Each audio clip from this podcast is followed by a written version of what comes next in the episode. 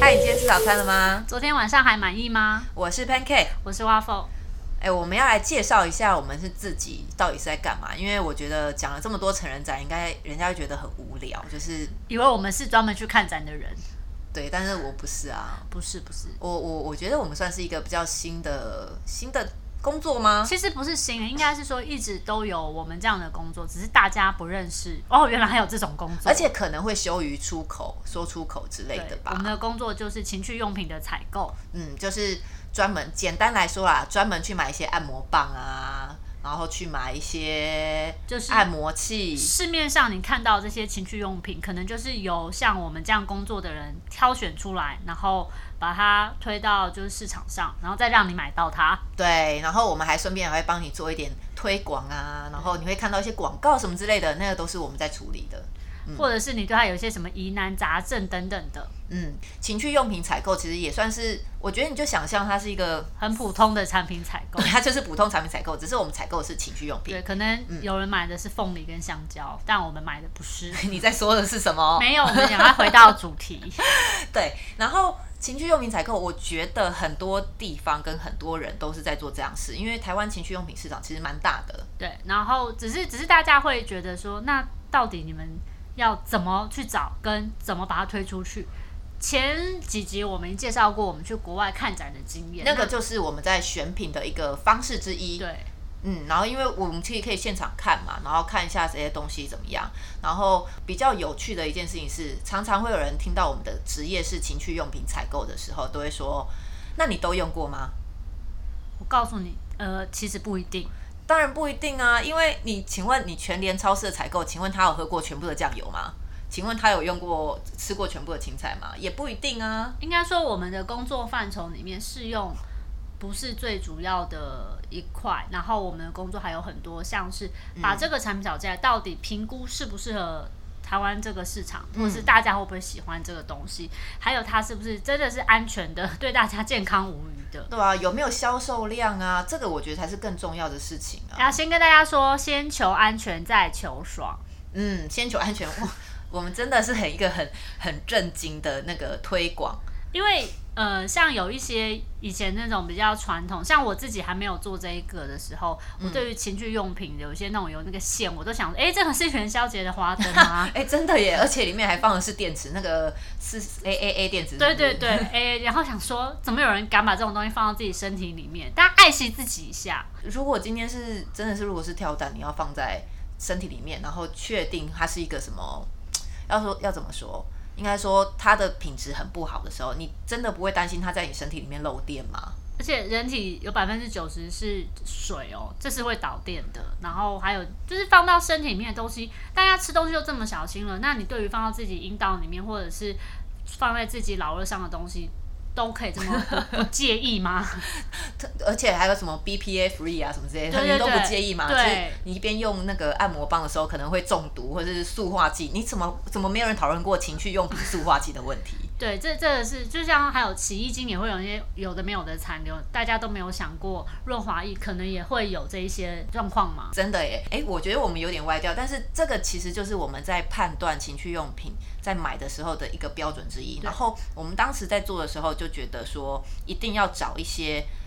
就是我们自己都觉得很棒的东西，然后给大家用。因为如果你只是想要销售，或是跟传统一样只是在卖东西而已，我随便找也可以啊。像我们有会也会协助做那个 NCC 的申请，或者是 SGS 的检验。其实其实把它当成一个很认真的商品来经营，嗯然后希望消费者可以信赖。对啊，不是只有买货进来就销售，买货就销售，对所以我们才会投入这么多，然后去研究，然后知道说他们的里面的马达啊，甚至外面的所有的检验或认证，或是欧盟或是美或国是的美认国证之 FDA 类的。这一些等等因为，我觉得这现在大家在买东西的时候，不管是情趣用品或其他用品，都会开始对这件事情越来越在意吧。对，而且像有一些情趣用品是属于二级医疗器材，我们也会去确认它有没有通过台湾相关法规的规定。嗯，对啊，哎，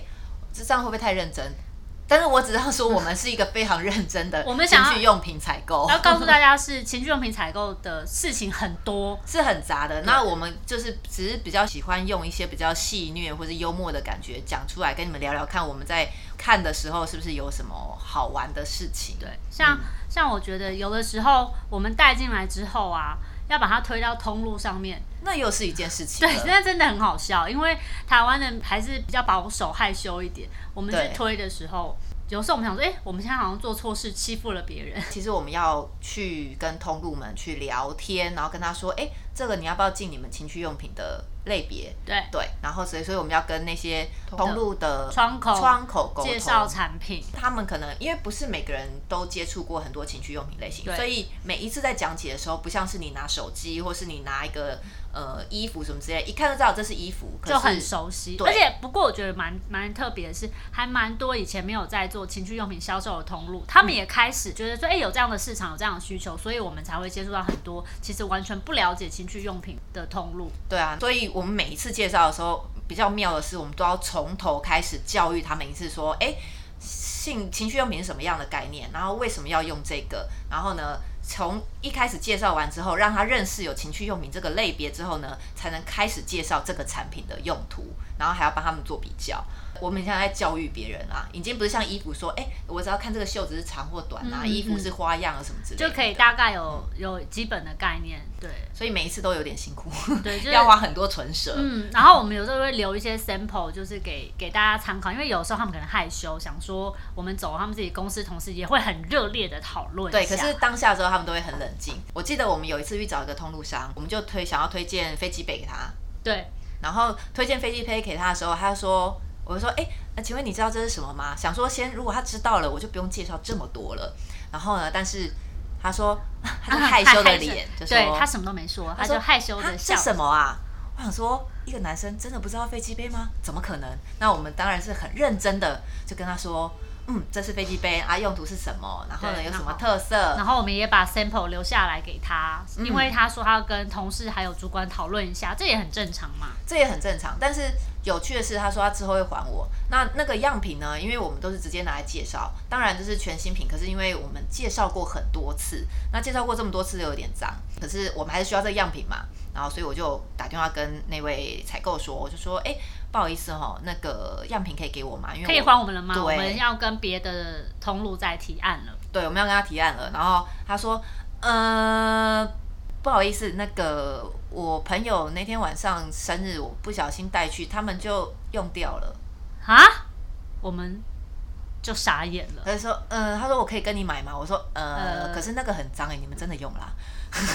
因为大家每个人的手都摸过，对，因为真的那很其脏实也是厂商提供给我们的一个 sample，那对就是大家手这样摸来摸去，对，啊尤其然后以是嗯及我们也想说，你为什么会把我们的 sample 带去朋友的生日聚聚会会，然后在什么样的情况下就被用掉了呢？嗯，然后虽然会当下我们有很多很多的画面，但是我当然很有礼貌的说，好，哦，好啊，那我没问关一系下，我问一下那价格，你你再给就我款项就好了。对，故事是真是假，我们也是不确 定啦。我确定是他没有还我啦。这边我就要带到一件事情，就是情趣用品这个东西是非常注重个人卫生的。没有人在共用的哦，对，那但是一定是开，就像是我们之前有谈到润滑液，开封就是绝对不会再给别人用，那个就是个样品。对，你说共不共用这件事情，其实我有想到是理论上啊，做好清洁消毒，嗯，或许就是你不介意的话是可以使用的，嗯但是我们好像很少很少听到有人是可以接受共用这种事情。对啊，情趣用品外面都会贴说开封恕不退换，真的是因为卫生考量。下次有机会的话，我们可以再来跟大家聊聊情趣用品的收纳、保存、清洁。啊，还有坏品，我记得那个也是蛮有趣对的对事对情。好啊，那我们今天就先到这里。有任何问题或是想讨论的呢，都欢迎在 FB、IG 追踪救救我的 sex。除了可以追踪我们的最新播放通知之外呢，你也可以私讯提出你的看法或是任何的问题，说不定我们就有机会可以回答你哦。我们下次见喽，拜拜，拜拜。